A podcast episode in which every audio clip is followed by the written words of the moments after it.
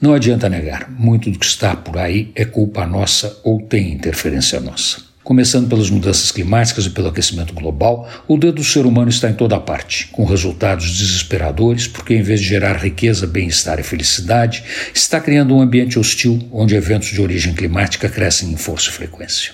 Não, não é uma vingança da natureza. A natureza está pouco se lixando para o que está acontecendo. Quem está mal na foto somos nós. Quem pode desaparecer somos nós. As baratas seguirão seu caminho, exatamente como aconteceu na extinção dos dinossauros, e outras espécies ocuparão nosso espaço, como também fizemos milhões de anos atrás.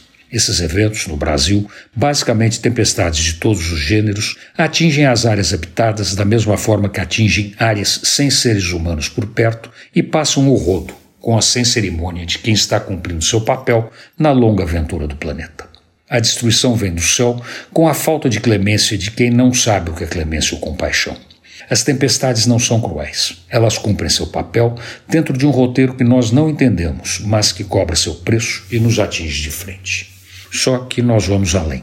Depois de aquecer o planeta e gerar as mudanças que nos ameaçam, ainda por cima colaboramos para aumentar os estragos. A quantidade de lixo que boia nos rios que cortam São Paulo, depois das tempestades, é assustadora. São toneladas e toneladas de tudo que se puder imaginar boiando nas águas poluídas. E não tem desculpa. Foram pessoas que jogaram esse lixo em qualquer lugar, entupindo bocas de lobo, bueiros e outros escoadouros. O resultado é esse. O que é ruim fica pior.